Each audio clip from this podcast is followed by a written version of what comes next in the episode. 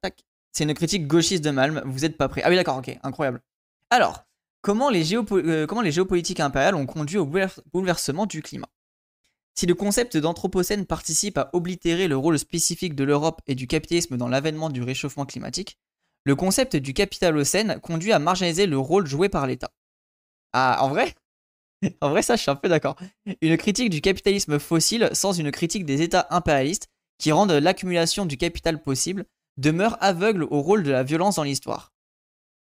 Et là, en vrai, vous savez que je suis vraiment d'accord avec cette position. C'est en situant l'impérialité et la sécularisation au cœur de la violence d'État qu'on peut mieux saisir la dimension proprement technologico-politique de l'Anthropocène. en fait, vous savez que ça, je suis vraiment d'accord, et c'est à force de lire justement beaucoup de choses sur l'écologie où bah, je me suis rendu compte que moi, je mettais un peu l'État sur un piédestal, et j'arrivais, enfin, j'avais vraiment cette vision un peu trop euh, sauce d'em de ah ouais, c'est vrai que l'État, c'est intéressant, c'est important et compagnie. Et des fois, j'oubliais le côté, oui, mais c'est aussi un gros truc, un gros, un gros appareil répressif. Et lui donner trop de force, c'est aussi euh, se tirer une balle dans le pied. Du coup, je vais être full d'accord avec cette critique. Enfin, je suppose. Mais encore une fois, faut pas faire trop les gauchistes et faut réussir quand même à être matérialiste. Et là, bon, bah, on agit avec l'État et on le renversera plus tard, quoi. Euh, comment la sécularisation des empires a-t-elle transformé le capitalisme en une machine fossile? Par quel rouage a-t-elle nécessité la combustion du charbon, puis le pétrole, projetant des quantités euh, catastrophiques de dioxyde de carbone dans l'atmosphère? Répondre à ces questions implique d'analyser la façon dont les politiques de sécularisation menées par les empires ont contribué à faire proliférer des pratiques d'exploration des sous-sols à la recherche d'énergie fossile. Une telle analyse euh, ne conduit ni à la détermination d'un grand responsable du réchauffement climatique par le développement d'une cause première sous les figures de l'humanité ou du capital, ni au déploiement d'une explication définitive. Elle tente plutôt de décrire les dimensions extra-économiques de la transformation du climat, en montrant comment, comment les mutations de l'impérialité ont participé à faire naître une économie capitaliste fondée sur la combustion des énergies fossiles. Ok. En vrai, ça c'est intéressant de préciser que c'est vrai que, enfin, il n'y a pas à chercher un grand méchant. En fait, c'est plein de trucs un peu interconnectés. Et c'est bien qu'ils le disent direct en mode, voilà, je, j'analyse le truc. Euh, en gros, là, c'est, ça va être une vision genre matérialiste. On fait une analyse et on verra après ce qu'on en tire. Euh, impérialité et sécularisation. J'aurais vraiment beaucoup de mal à dire ce terme, hein. je, vous, je, vous, annonce. Ah bah tiens, il est, il est, de nouveau là. La sécularisation impériale a joué un rôle monteur dans l'avènement de la catastrophe climatique. Les violences impériales de l'État séculier, ces pratiques contre-insurrectionnelles, contre, euh, comme les techniques de guerre coloniale, se situent au cœur de ce que l'on nomme l'Anthropocène. Oh, c'est intéressant. Du coup, il est en mode, euh, voilà, on va pas, on va pas appeler ça, comme on pourrait dire Capitocène, je sais pas quoi, on va dire Anthropocène. Par contre, on va nommer les, vrais actes qui sont dans l'Anthropocène et qu'on essaye de oublier, notamment toutes les techniques coloniales. Ça, c'est hyper intéressant. Le mot sécularisation ne décrit pas ici le processus qui aurait progressivement fait naître le capitalisme par une sorte de nécessité théologique. Il renvoie à l'ensemble des pouvoirs qui déterminent la fossilisation du capitalisme. Saisi comme un effet de métamorphose de l'impérialité, la sécularisation apparaît comme la clé de voûte du processus d'accumulation initial au capital fossile. Il importe de comprendre comment la sécularisation des biens de l'Église a rendu possible l'extraction minière du charbon dès le XVIe euh, siècle. Les empires européens ont dû se séculariser en, bouleversant l'économie de la conversion, sur laquelle ils reposaient depuis les croisades, pour faire advenir une économie capitaliste fondée sur l'extraction et la combustion massive des énergies fossiles, étendue à l'ensemble de la planète. attendez, avant de dire une bêtise, c'est quoi la sécularisation? Parce que j'ai un doute, enfin j'ai une définition, mais je j'ai pas envie de me tromper dans la définition exacte. Attendez, je vais chercher ça vite fait de mon côté. Euh, ça y est. Euh, oui, exactement, euh, monteur, c'est ça. On va lire deux articles de lui aujourd'hui. Donc, sécularisation, c'est consiste à faire passer des biens d'église dans le domaine public, ou encore à soustraire à l'influence des institutions religieuses des fonctions ou des biens qui lui appartenaient. Ah, mais oui, d'accord. Ok, ça j'ai, oui, alors ça j'ai déjà lu des gens qui, qui parlaient de tout ça. Ok, ok, je comprends mieux. Euh, J'en étais où? Les empires européens ont dû séculariser? Je crois que j'ai lu tout ça. Euh, en voulant réaliser l'évangile sur terre, en tout en libérant un homme encore esclave d'un dieu dont la transcendance semblait n'être qu'un produit d'une imagination superstitieuse, souvent caractérisée comme orientale, ces empires ont bouleversé la planète de manière irréversible. Alors, du coup là on va partir dans le, cœur du sujet. Euh, c'est le, recul de l'influence de l'Église. Ouais, et c'est surtout aussi la récupération par l'État euh, des terres des églises. C'est ça qui est important de garder en tête. C'est l'accaparement du coup de. Enfin, je pense que c'est ça qu'il faut vraiment garder en tête. C'est l'accaparement des terres par l'État, par l'Église, le fait qu'on a reculé l'Église.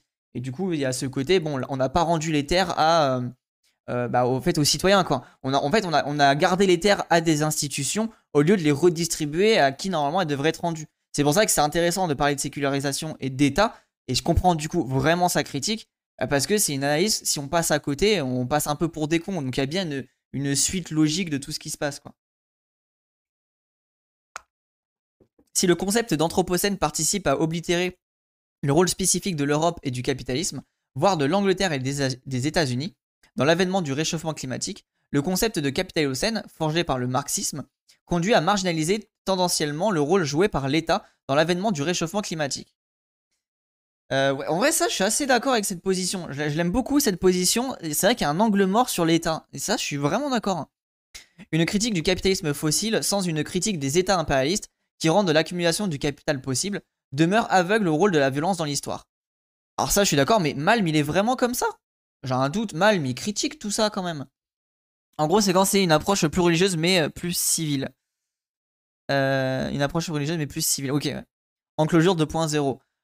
Euh, bah c'est oui c'est un, peu ça ouais c'est l'étape suivante quoi. Le pouvoir des États féodaux s'est renforcé en vampirisant celui de l'Église. Exactement Shazam.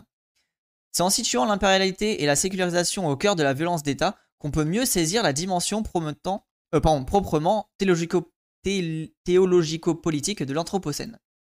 Le concept d'État fossile est donc une critique de la sous-évaluation du rôle de l'État dans l'émergence de l'économie fossile, qui caractérise, à la fois les récits de l'Anthropocène, qui font de l'humanité indifférenciée la grande responsable des mutations du climat, et les analyses marxistes, centrées autour de la critique du capitalisme. En vrai, j'aime beaucoup, hein, même si c'est ça que t'as raison que c'est une critique euh, un peu gauchiste, mais elle est très très intéressante. Faire l'anatomie des États fossiles euh, européens, c'est aussi saisir la manière dont leur concurrence interimpérialiste a présidé à la génération des pratiques d'extraction et de combustion d'énergie fossile à l'ensemble de la planète. Ah, et ça, ça c'est réel. Hein. Ça, c'est vraiment réel. C'est que du coup, en, gros, c'est un peu le côté de dire euh, les, États fossiles, donc on va dire l'Occident pour aller plus vite, a imposé à l'ensemble de la planète une manière de faire, une manière de voir le monde. Et euh, globalement, alors je vais le dire un peu, un peu trivialement, c'est pas ça, mais globalement, euh, t'es pas en démocratie, bon, on va te faire la guerre pour que tu deviennes une démocratie, qui, en fait, derrière, c'est surtout pour piller tes ressources, etc. Alors, je, voilà, j'exagère un peu le, propos, mais c'est pour un peu euh, vulgariser le truc.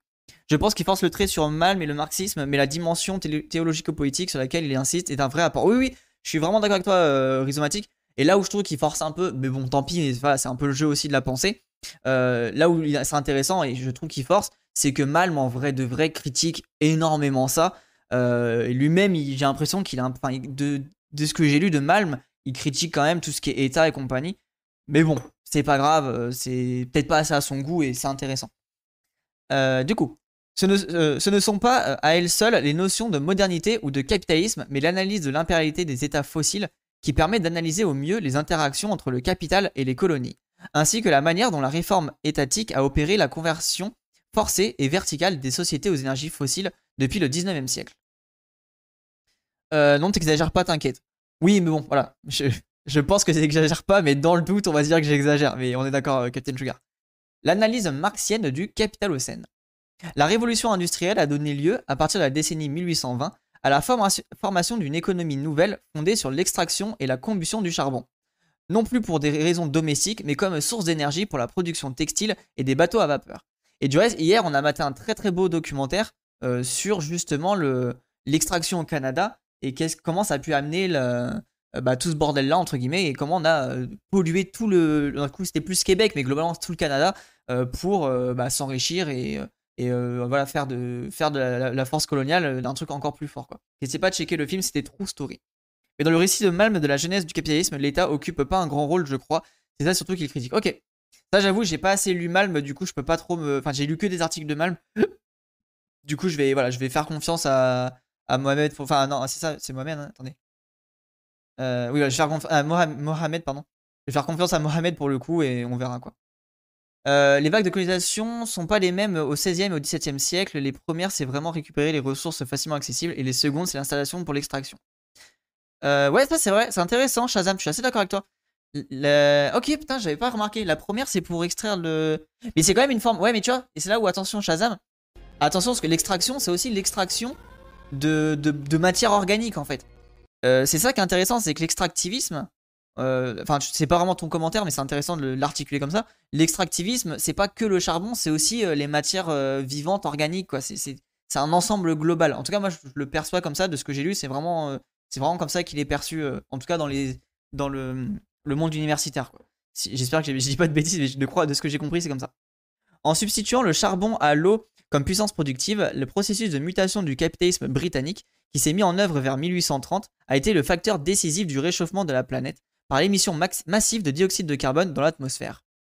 Les machines à vapeur et les chemins de fer ont été des matérialisations techniques de la forme prise par cette économie fossile au 19e siècle, lorsqu'elle était dominée par le charbon.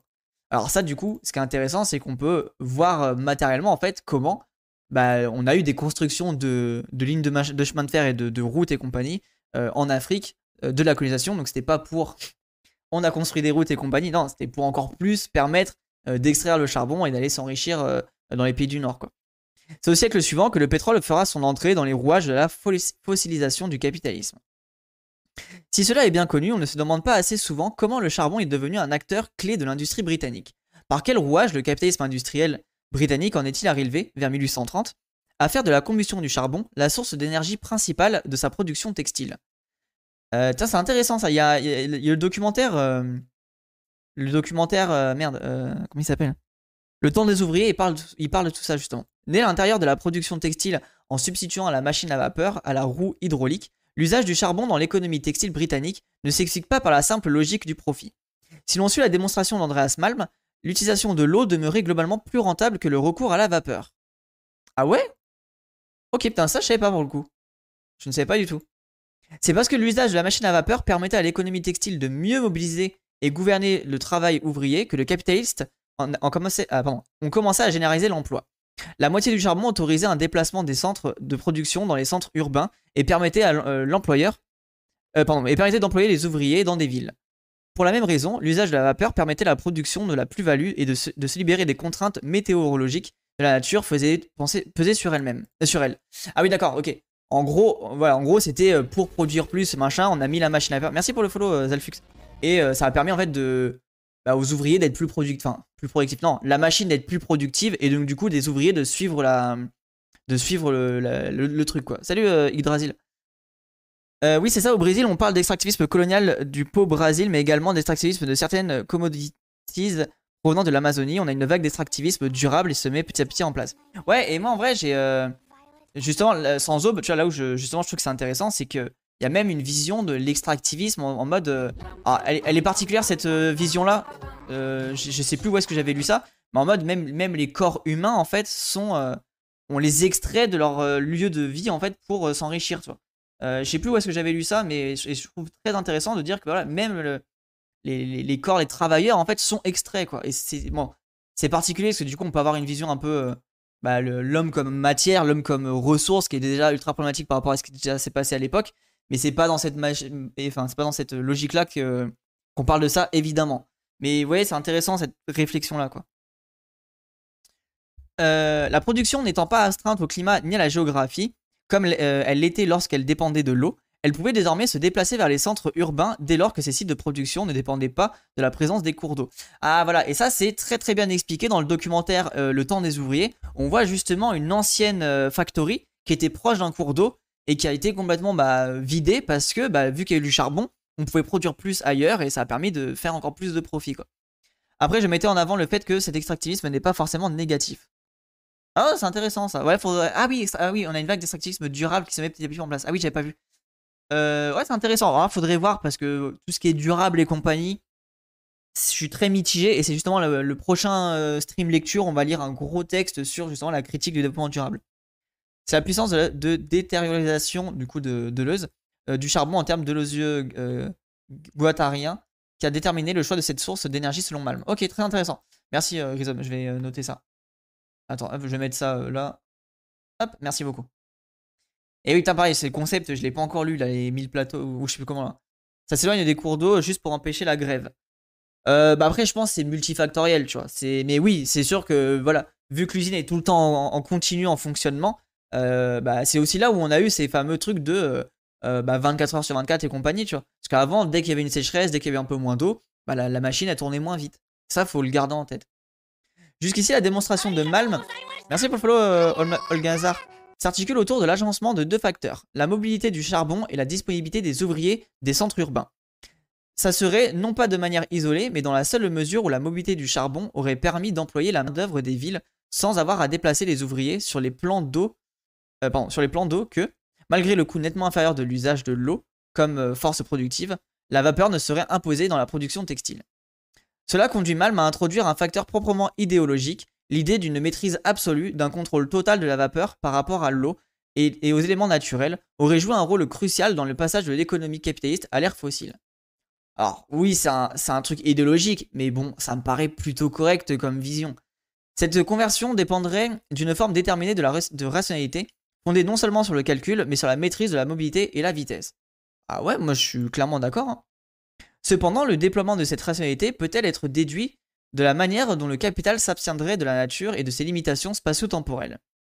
La mobilité du charbon ne permet pas, en tant que telle, de rendre compte de l'émergence de l'économie fossile. Afin d'éviter l'idée d'une logique capitaliste menant d'une façon immanente et nécessaire à l'usage des énergies fossiles, il est nécessaire de poursuivre l'analyse.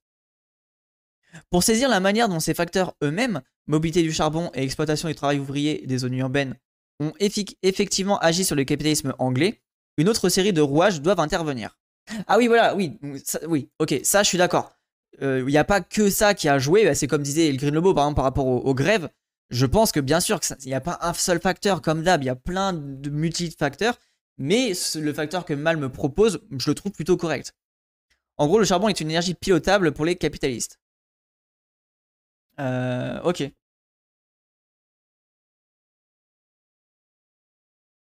c'est pour ça que lorsqu'on parle d'énergie pilotable aujourd'hui euh, pour le nucléaire, on voit l'origine. Oh, ok. Ok, ça c'est hyper intéressant. J'avais pas cette lecture là. Hop là, merci beaucoup, euh, Comme le montre Malm lui-même, la mobilité du charbon n'a pas suffi à convaincre des producteurs de textiles réticents à utiliser la machine à vapeur. C'est en dernière instance parce qu'ils ont été forcés par l'État qu'ils ont manifestement abandonné la roue hydraulique et parce que l'État a lui-même été forcé par les ouvriers à légiférer. Ok, d'accord. En fait, c'est très, c'est très intéressant. Je commence à un peu comprendre le bordel. Euh, voilà, en fait, il y en a qui étaient en mode maintenant ça nous coûte trop cher donc on préfère rester à l'eau. Et c'est là où l'État est intervenu en mode non, non, les frérots, changer c'est plus facile. Et en fait, on va comme ça, tu peux faire un truc euh, national euh, qui, est, bien régulé et dont tout le monde a la main mise. Enfin, en tout cas, l'État a bien la main mise. Et du coup, les capitalistes. Et là, tu vois bien qu'elle commence à avoir main dans la main l'État et les capitalistes qui se. Bah, qui forment le, futur, le futur État, quoi. La grève, c'est surtout une vanne par rapport à l'éloignement des cours d'eau. J'ai pas fait exprès, j'ai été pertinent. Euh, Raymond Devos Inside. Bah, euh, en fait, c'est pas que t'as pas été pertinent ou pas, mais pour moi, ça me paraît pas débile parce que dès que ton usine commence à s'arrêter, et eh ben les ouvriers discutent ensemble, ils commencent à parler nanananer, et c'est comme ça que tu as justement des mouvements de grève qui commencent à se mettre en place. Tu vois. Si, si ton usine elle fonctionne déjà plus, bah tu peux euh, saboter plus facilement, tu peux mettre des, des, trucs pour bloquer les rouages. Tu vois, en fait comment dire, tu sais, il y a eu ce côté-là dans euh, les, où les Anglais, ils ont justement les, détruit les factories, les ouvriers ont détruit les machines. Bah, si la machine elle est déjà à, l'arrêt, tu voilà, tu, dévisses le bordel, tu donnes un coup de marteau, je sais pas quoi, la machine elle tombe en panne et c'est finito le travail. Donc c'est pas inintéressant comme réflexion. Après, est-ce que ça a été vrai ou pas? J'en sais rien, mais je trouve que c'est intéressant. Euh, répondant à une série d'insurrections ouvrières et en dépit des pressions exercées par les propriétaires de la flature, ok, flature, je sais pas le terme, l'État britannique a institué une première loi euh, limitant le temps de travail des ouvriers, le Factory Act de 1833, bientôt suivi d'une autre mesure législative à partir de 1847. Les ouvriers protestaient contre des allongements arbitraires du temps de travail liés aux contraintes météorologiques qui pesaient sur la production textile dans les zones où celle-ci était organisée par la machine hydraulique. Euh, du coup, en mode, ce que je comprends, c'est en mode, euh, s'il y a une sécheresse ou je sais pas quoi, l'usine ne tourne pas à fond, donc dès qu'il pleut, bah, bosser à fond, parce que là, on a du, de la puissance. Donc voilà, en gros, en gros globalement, quand il pleut, bah, vous, vous travaillez tout le temps, euh, comme qu'on profite, qu'on récupère le temps perdu de quand il fait pas assez, euh, quand il fait euh, meilleur temps, quoi. J'ai l'impression que c'est ça. La possibilité de s'abstraire des contraintes météorologiques n'a donc joué un rôle, n'a donc joué un rôle dans le passage au charbon que parce que l'usage de la vapeur permettait aux capitalistes de respecter la loi limitant le temps de travail. Ok, putain, c'est hyper intéressant cette réflexion. Ok.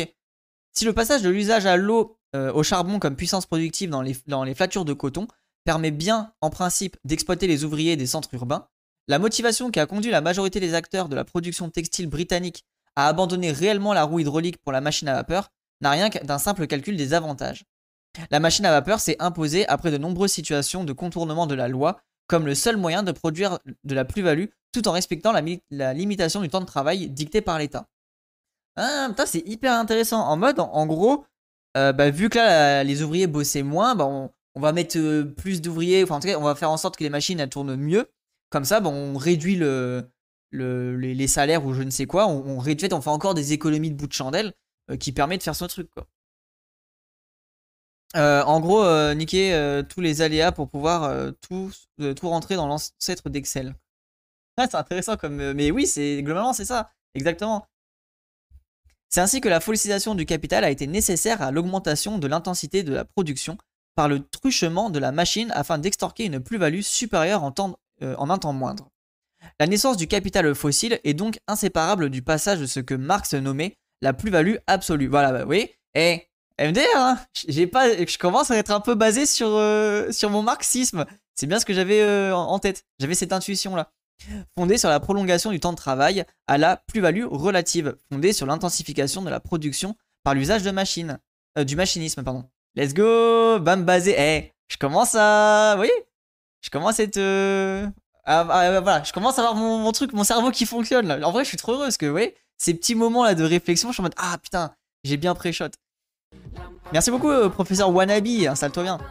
La plus-value relative, le capital de la euh, ne la déploie que parce que l'État est contraint d'édicter des lois limitant le temps de travail par l'insurrection des ouvriers eux-mêmes. Et c'est intéressant, là tu vois vraiment du coup le, travail, euh, enfin le rapport, euh, comment l'État en fait a mis, enfin a participé à tout ce bordel quoi, c'est ouf. Et c'est vrai que ça c'est un gros angle mort que j'avais personnellement et que je commence à de plus en plus me rendre compte que ah ouais putain l'État c'est pas ouf et notamment avec les idées de Murray Bookchin et tout ce qui est anarchie etc. par exemple le livre de Jacques Ellul Anarchie et christianisme est ultra intéressant sur ce rapport-là, justement, sur le rapport que, en fait, l'Église est main dans la main avec l'État parce que l'Église, euh, en fait, fonctionne avec les hiérarchies. En gros, les, ces églises-là. Et c'est pour ça que lui, il est vraiment en mode, bah non, moi, je suis chrétien anarchiste parce que je suis contre les hiérarchies, euh, contre tous ces trucs de pouvoir. Et c'est trop intéressant. Contre-insurrection et gouvernance. Telle que le raconte la vulgate euh, marxienne, cette histoire est, claire, pardon, est éclairante mais insuffisante. Il convient de pousser l'analyse plus loin. Si l'on admet qu'aucune logique intrinsèque au capitalisme, qu'aucune théologie d'arrachement de la nature fondée sur sa dynamique d'abstraction ne permet d'expliquer le processus de généralisation de la vapeur, alors il faut se résoudre à saisir en lui l'importance fondamentale de la violence sociale et politique. Cette violence n'est toutefois pas pour autant réductible à la seule lutte des classes au simple conflit du travailleur et du capitaliste. Elle engage également ce que nous nommons l'impérialité. Ok, ça c'est hyper intéressant. Du coup, je pense qu'on peut euh, un peu vulgariser en disant impérialité aussi. Du coup, question de, race, je pense. Je suis pas sûr de moi, mais j'ai cette intuition là. Selon notre, Selon notre analyse, l'ensemble des facteurs qui relèvent du capitalisme ne peut avoir conduit à la généralisation de l'économie fossile qu'en tant que rouage d'un processus toujours déjà global, celui par lequel l'État impérial régule la violence sociale au sein de la colonisation européenne euh, du monde connu. L'État impérial britannique, et non la logique intrinsèque du au capitalisme, nous paraît constituer le vecteur de l'abstraction réelle qui a conduit le capital fossile à devenir plus adéquat aux exigences de la productivité et de mobilité, ainsi que de ses propres euh, contraintes légales. Ce ne sont pas seulement les conflits entre l'ouvrier et le capital, mais aussi et peut-être surtout leur régulation par l'État libéral et leur neutralisation par la force du droit moderne qui constituent les acteurs du basculement de la production textile britannique dans l'économie fossile. Ok, c'est ultra intéressant. Et en vrai, c'est là où du coup je me rends de plus en plus compte que oui, le, le Canada était vraiment, euh, du coup, c'était un truc qui était, enfin, c'était une colonie euh, britannique, même si maintenant il est en Occident, à l'époque, il était considéré comme une colonie britannique. Euh, du coup, oui, donc il y a bien eu cette, cette vision-là par rapport au Canada. Alors, ça, le Canada, du coup, ça, je le maîtrise pas assez. Faut vraiment que je me renseigne parce que ça a l'air d'être ultra intéressant comme, comme pays. Enfin, l'histoire du pays. C'est en tant que machine à traduire les insurrections ouvrières dans une langue juridique fondée sur son droit abstrait que l'État libéral a joué un rôle aussi crucial qu'inconscient dans l'avènement de l'économie fossile. Seule la contrainte légale que la régulation, étatique du travail a fait peser sur l'économie anglaise a contraint les acteurs économiques à passer de l'énergie hydraulique à la combustion du charbon. À travers cette contrainte exercée par la loi sur les acteurs économiques, l'impérialité de l'État se manifeste au cœur de la fossilisation de l'économie capitaliste. Alors voilà, donc ça c'est bien sûr c'est l'angle décolonial de bah, qu'on peut retrouver globalement chez tous les, penseurs décoloniales. Euh, L'État, ça reste l'idée d'un pouvoir central supérieur aux pouvoirs locaux et du coup, euh, veut-on veut tout contrôler pour que euh, tout reste sous son contrôle? Après cette évolution, attends, je vais attends, gros pavé. Hein. Après cette évolution vers la centralisation est naturelle car elle a permis euh, une centralisation des moyens, notamment militaires, pour avoir des armées suffisantes grandes pour se défendre contre les envahisseurs ou inversement pour envahir car la taille d'une armée joue beaucoup sur son succès. Ouais, en vrai, c'est intéressant même au niveau du très intéressant euh, professeur Wanabi, même par rapport à justement à toute cette critique de de la guerre, euh, des armées et compagnie. C'est vrai que l'État permet ça et du coup retrouve, enfin, retourner à une force plutôt régionale ou départementale ou communale comme le penserait Murray Bookchin, bah, c'est aussi abandonner l'État, euh, abandonner ses rapports de force. Et à mon avis, ça, c'est pas, c'est pas près d'arriver, quoi. Donc c'est très intéressant. Et c'est vrai que oui, l'État est aussi un, outil de guerre, quoi. Il me semble qu'il y a une distinction entre colonies de peuplement, Australie-Canada, et colonies de. Euh... Attends, t'as mis deux fois la même chose. Et colonies de peuplement Inde, particulièrement pour l'Angleterre. T'as mis deux fois peuplement, donc je pense que ça a dû te tromper, Lilou. Mais je vois le. Ok, je vois le principe. Alors moi, je connais pas du tout assez. Mais en mode, il y en a une qui a. Euh, un peu, on va dire, grand remplacé. Je sais pas si c'est le bon terme, mais. Euh, peuplement et occupation. Voilà. Donc il y, a une qui a, genre, globalement. C'est pas le bon terme, mais grand remplacé. Et une autre qui a juste occupé, quoi. Mais je vois, je vois c'est intéressant. Euh, moi, pour le Canada, c'est Gurki et Thomas Gauthier, MDR. La, la Gurki, il est trop bien. Hein. après, je trouve que ça parle pas beaucoup de la militarisation de l'État impérial qui pousse à cette logique. Ok, ouais, du coup, le message de je vais noter ton message, euh, euh, Wannabe, c'est trop intéressant. Et oui, oui, vous avez raison, c'est vrai que ça parle pas assez, mais je crois qu'il en a déjà parlé euh, pour le coup, Mohamed. Faudrait que je vois s'il a écrit d'autres trucs. Salut Pitok. Ah, y a une follow. De quoi? Attends, j'ai dit quoi? Par rapport à Gurki Je suis à fond, mais j'ai rien de pertinent à dire. En revanche, j'ai vraiment besoin de savoir c'est quoi la ZIC SVP. Ah merde, parce que du coup, je sais pas si c'est celle-là. Je crois que c'est pas celle-là, euh, euh, Impératrice, je suis désolé. Mais dans le doute, je te passe le lien. Sur le rapport entre Capital et Guerre, il faut lire Guerre et Capital d'Aliez Lanzo. Ouais, bah ça, je l'ai vu, oui, Guerre et Capital, et il y a aussi. Euh... Ouais, faut que je lise tout ça, putain. Oui, j'ai encore trop de choses à apprendre. Mais merci beaucoup, euh, Quand tu sais qu'il y a tout un temps eu euh, des guerres dans l'histoire de l'humanité, cela a dû avoir un énorme impact sur nos organisations sociales. Ouais, bien sûr. Et aussi, euh, avis aussi un énorme impact écologique. Parce que du coup, moi, c'est le cœur de ma chaîne, tu vois. Mais c'est intéressant de, garder ces rapports-là et du coup, on pourrait vraiment construire un vrai discours euh, anti-militaire. Alors déjà, il était déjà pertinent à l'époque, mais là, il est encore plus pertinent que l'écologie, tu vois. C'est vraiment bon, euh, c'est déprimant par contre. Ok, ouais, mais je vais, t'inquiète, c'est... De toute façon, je suis obligé de passer par là. Hein. Alors, euh, tac, impérialité fossile et sécularisation. L'apparition ultérieure des pratiques d'extraction du pétrole le confirme de façon rétrospective. La fossilisation du capitalisme est, est un effet contre-insurrectionnel. La fossilisation est un effet contre-insurrectionnel. Oh, attendez, vous savez que ça, me fait vraiment penser ça à, à la sociologie de la bagnole de André Gorz. En mode, euh, le fait d'avoir, en gros, le fait d'avoir tout, tout, ce confort-là, bah, nous enferme dans ce confort et euh, du coup, on est en mode, bon, bah, finalement, c'est pas si mal, quoi. Je sais pas si c'est ça qu'il veut dire, mais ça me fait penser à ça. C'est en voulant réduire à l'impuissance les protestations des ouvriers et des mineurs britanniques, dont le pouvoir reposait sur l'organisation matérielle de l'extraction et de la combustion du charbon, que l'État britannique a été conduit à faire du pétrole la source principale de la Royal Navy, en se soumettant ainsi aux vœux des compagnies pétrolières. Ok, d'accord, c'est un autre angle qui est beaucoup plus pertinent pour le coup. Et des mineurs britanniques. Ah, d'accord, ok, donc c'est pour ça, en fait, on a changé le, le, le charbon par du coup du pétrole pour en gros se dissocier des, euh, des, soucis de merde de de comment dire de syndicats des mineurs et compagnie quoi c'est plutôt que ça permet de neutraliser la lutte des classes en diminuant le besoin de manœuvre. Ah d'accord ok. Bah t'es incroyable ton humilité infinie fait que t'es inépuisable quand il s'agit d'apprendre. Ah bah ouais moi j'avoue que clairement je je, en fait oui bien sûr je suis obligé de de l'admettre en fait. Je connais trop peu de choses. Du coup c'est bah je suis obligé. C'est pour ça que mon, contenu de ma chaîne est infini puisque je vais ne faire qu'apprendre Euh, ok, autrement dit, si tu retires les travailleurs des champs de compétences en utilisant des technologies, comme les ouvriers sont moins indispensables, tu les soumets plus facilement. Ah, merci de, merci de la traduction. Ok. en plus, j'ai des traducteurs incroyables avec des gros cerveaux qui sont présents. Tiens, si tu veux rencard un anard québécois, tu mets des liens d'une chaîne Twitch intéressante. Ah ouais, merci de ouf. Je te mets ça de, sur le côté. Mais ouais, très bon, euh. Ah ben voilà. Comment ça, voilà, j'ai Rhizomatic et Professeur Wannabe qui vont me. me. Merde, comment on appelle ça? Me PL là dans mes lectures. Super, merci, c'est la même chanteuse. Ok, très bien. Ce que Tommy Mitchell identifie comme les rapports qui relient l'émergence de la démocratie libérale aux émissions de dioxyde de carbone renvoie non seulement. Ah, merci Rubicano. Non seulement à la série des conflits. Pardon, je crois que j'ai pas un ducking là-dessus. Euh, qui s'oppose à l'ouvrier au capital, mais à la manière dont l'État fossile le capital en cherchant. Pardon, dont l'État fossilise le capital en cherchant à démanteler les contre-pouvoirs qui s'offrent à lui. Merci beaucoup Yukano, installez-vous bien les gens.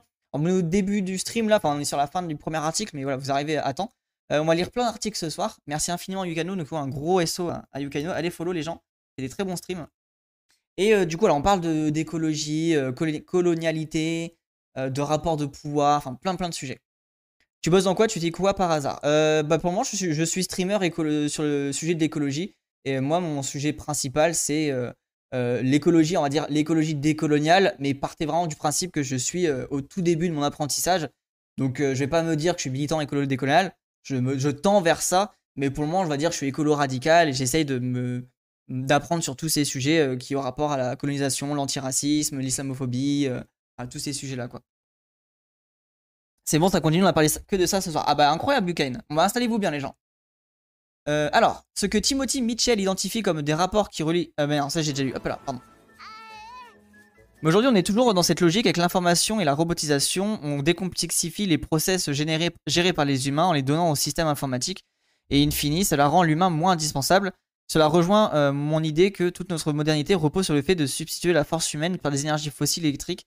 Pas modernité sans énergie. Ouais, c'est ultra intéressant.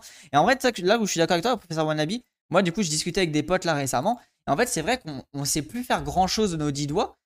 Et euh, alors, j'exagère, mais globalement, ou alors quand on sait faire des choses avec nos dix doigts, c'est des choses tellement complexes qui sont devenues tellement euh, euh, bah, dans un système très très complexe qu'en fait, tu sais faire 1% d'un objet complet, tu vois. Et ça, ça nous, ça nous rend impuissants bah, pour mener une révolution et compagnie. Et c'est pour ça que l'émergence des low-tech peut être un peu marginale et compagnie, mais elle n'est pas idiote. Elle est vraiment en mode, bah voilà, il faut aussi retrouver une forme d'artisanal tout en enlevant la pénibilité pour essayer de reconstruire quelque chose de. Euh, on pourrait dire, bah voilà, euh, c'est toujours intéressant sur cette critique de modernité, mais parce qu'en fait, la modernité, c'est bien beau, tu vois, mais il y, a un moment, il faut aussi la critiquer, aussi la nuancer. Et euh, est-ce que avoir des jets privés compagnie, c'est la modernité, ou est-ce que la modernité, c'est pouvoir soigner des gens des cancers, tu vois? Bah, faut se questionner, faut nuancer, et je pense qu'on pourrait se passer des jets privés et améliorer la puissance pour soigner les gens, tu vois. On pourrait faire ce genre de choses. Euh, qui sait euh, faire un, feu sans briquet? Bah, par exemple, tu vois, et rien n'empêche, genre là, de créer une énergie low-tech, enfin un, outil low-tech pour créer du feu, et ça existe déjà, hein. tu peux faire des... Euh, il y a des trucs là, des pierres de, qui fait des étincelles, tu vois. Et ben genre ça, c'est vraiment des, low-tech pour qui ont remplacé les, trucs comme ça, là, tu de... Et ben c'est vraiment des trucs intéressants qui peuvent, bah du coup, remplacer un briquet, justement, tu vois. Alors comment tu fais pour le mettre en place Comment on fait pour un briquet sans gaz et compagnie Mais on pourrait faire des genres d'objets comme ça. Merci euh, durable. Enfin, je sais pas tout, sais pas pourquoi tu dis ça, mais merci beaucoup. Un jet privé, euh, c'est barbare. Bah euh, ouais, c'est un peu l'idée. alors après barbare, oui, est-ce que. Mais je vois ce que tu veux dire, mais c'est vrai que barbare, du coup. pas le barbare des décoloniaux, du coup. le rôle joué par l'État impérial dans l'explosion de l'économie pétrolière manifeste une structure dont l'analyse peut être généralisée afin de saisir l'avènement du capital fossile lui-même. Cette structure relie l'impérialisme militaire. Ah bah voilà, la Royal Navy et la domination des ouvriers par l'État en métropole. Bon, ça en parle un petit peu du coup. Elle atteste de l'impérialité des deux processus comme deux visages de cette même de, cette impérialité qui forment le poumon de l'État. Elle permet de saisir la manière dont l'État a fait des vaisseaux à vapeur une arme de guerre coloniale avant que la production textile ne se reconvertisse à l'économie de combustion de charbon de manière définitive. Donc ça, on avait vu hein, justement les vaisseaux, on, en a parlé euh, hier dans le documentaire, où euh, l'extraction du Canada a permis en fait, avec le nickel, euh, de faire une flotte très résistante qui ne rouillait pas. Et en fait, ça a permis bah, l'expansion de la flotte maritime. C'est pourquoi la naissance de l'économie fossile ne saura se réduire à un intérêt de classe, parce qu'elle correspond à un effet d'interaction de l'impérialisme militaire et du capitalisme, que seule la libération de l'appareil d'État dans sa forme séculière, bureaucratique et administrative rend possible. Ok, donc c'est là la, critique vraiment gauchiste. En fait, il a une critique euh, anarchiste, quoi, comme on pourrait dire. Hein. C'est hyper intéressant. Euh, oui, quand je vois des perceuses ou autres engins électriques à travaux à Lidl à 40 euros, quand je vois de la matière première qu'il y a dedans, la technologie, la conception, je me dis que si je faisais moi-même, ça me vaudrait peut-être deux mois, j'aurais pas à vivre 40 euros en deux mois. Pas... Ouais, ouais, c'est ça, bien sûr. C'est une pierre à feu le truc qui fait des étincelles. Oui, c'est ça, Jawak, exactement. Le réchauffement climatique a remplacé le briquet. Euh, moi, j'attends l'incendie à bord d'une forêt. T'es con, euh, violet rouge. L'écart du coût de fabrication entre machine et plus énergie humaine est colossal. Après, l'automatisation n'est pas le summum de la technologie. On a tendance à penser ça. Mais un philosophe de la technique comme euh, Gilbert Simondon montre que ce n'est pas le cas. Ouais, ça c'est hyper intéressant. Et moi, je pense par exemple à tous les outils agricoles euh, qui sont devenus moins pénibles, mais qui sont plus performants euh, sans le, justement sans l'essence. ça, c'est ultra intéressant. Il y, a un, il y, a un, exemple assez connu, donc c'est Servine qui le dit souvent. il y a un espèce de semencier, donc c'est une machine pour planter des graines, un truc qui a été pensé par un maraîcher parisien, je sais pas quoi, et en fait, c'est un outil qui est genre euh, un bijou de technologie. C'est un truc manuel, tu vois. Mais la manière dont c'est fait, bah, t'as juste à rouler le truc et ça te plante toutes tes graines euh, avec un, dosage particulier, genre ultra précis. Et c'est genre ultra intéressant, ultra précis. Ça fonctionne de ouf. Et c'est euh, trois bouts de métal, deux roues, quoi. Et donc voilà, donc faut vraiment se questionner sur, toutes ces, sur tous ces outils-là. Et un peu avoir la, critique de dire, oui, bon, bah, la mécanisation, l'automatisation, c'est pas forcément la clé de, de, la réussite, la clé d'un meilleur monde, quoi.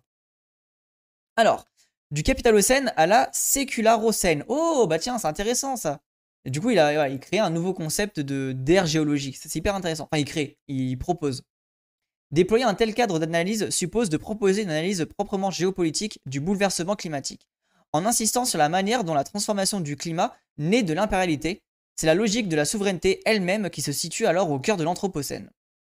Ah, c'est intéressant cette question-là de la souveraineté. En d'autres termes, ces empires qui existent sous, le terre, sous la Terre renvoient à l'existence souterraine de la souveraineté, tout en montrant que la dialectique de la guerre et de la paix détermine les mutations du capitalisme et du colonialisme. Ah, bah c'est pareil, c'est ultra intéressant cette phrase-là. C'est ce que parle souvent euh, euh, Cassandre sur ses streams avec le, rapport euh, guerre et paix, justement tout ce qui est là, la dissuasion nucléaire et compagnie. Ça, c'est ultra intéressant. Le... Merci Rhizomatic de m'avoir filé ça. Hein. Trop trop cool. Est-ce que j'ai Cassandre? Oui, voilà. N'hésitez pas à les follow Cassandre. En effet, les empires fossiles sont aussi des états fossiles. À ce titre, le réchauffement climatique dépend de l'équilibre des puissances qui régit la diplomatie de la fabrique de la paix globale autant que la manière dont cet équilibre peut être rompu par la guerre. De ce point de vue, l'impossibilité pour les États de sortir de l'économie fossile et de résoudre la crise climatique ne repose pas sur une simple peur de la guerre généralisée, perspective psychologisante et unilatérale. Hmm, très très correct ça. Et ça, on peut en retourner, vu que je vous fais euh, un petit euh, CF à, aux vidéos de, Canard, sur justement le fait de dire, faut, ça rien dire que Poutine, il est fou, je ne sais quoi. Non, c'est il y a, des, vraiment des trucs logiques derrière euh, de, de, de rapport de force et surtout d'impérialisme. Ça, faut vraiment le garder en tête. Elle repose en vérité sur le système international lui-même, sur l'organisation diplomatique de la guerre comme de la paix, sur le fait que la paix civile s'instaure euh, toujours comme une forme d'anticipation de la guerre coloniale. Oh là là là. Ah, c'est trop dit. Et ça, c'est ce que disait, euh, c'est ce que disait clairement Cassandre dans un de ses streams la dernière fois. À ce titre, une perspective géopolitique qui prend acte de la nature néo-impériale de la souveraineté, à la fois de son déploiement, guerrier et pacifique, intègre les mutations du colonialisme et du capitalisme dans un cadre plus vaste. Oh, il, vraiment, il est, il est très très bon, euh, Mohamed. Euh, vous pensez qu'il va arriver sur les marchés des nouveaux outils euh, qui n'ont besoin que de la force humaine pour fonctionner? Un peu comme les lampes torches qui font actionner une manivelle pour qu'elles s'éclairent. Qu'il va arriver sur les marchés des nouveaux outils Ouais, c'est intéressant, mais tu vois, par exemple, la, en vrai, c'est intéressant comme question. Je, je pense qu'on. Bah, fait, moi, je pense sincèrement qu'on devrait tendre vers ce genre de choses, même si tu vois, je mets, par exemple, peut-être mettre un petit panneau solaire par-dessus, tu vois, parce qu'en vrai, la, la manivelle, ça reste assez rudimentaire. Et en vrai, là, tu, me cites un exemple qui est peut-être pas non plus le meilleur exemple. Mais ouais, c'est très intéressant. Et moi, je pense qu'il faut tendre vers ce genre d'objets. Et surtout, vers, tendre vers des objets qui sont très, très réparables. Ça, c'est la priorité. La réparabilité des objets, c'est vraiment le, la priorité du truc, quoi. Exactement, euh, de Canal. Euh, exactement, de Canal. Donc là, c'est un article de, sur AOC. Euh, je vous filerai le lien. Attendez, je peux vous filer le lien, justement. Je vais vous filer juste après. qui parle de tout ça. attendez, est-ce que je peux vous le filer là ou pas? Hop. URL. Voilà. Alors, pour accéder au lien, donc, vous pouvez soit aller sur le Discord, il est disponible. Sinon, vous créez un compte et vous avez accès à, à trois articles par mois. Le lecteur pourra s'interroger sur la conséquence politique de cette relecture de l'histoire du climat à l'aune de la géopolitique impériale et de la sécularisation. Elles sont multiples.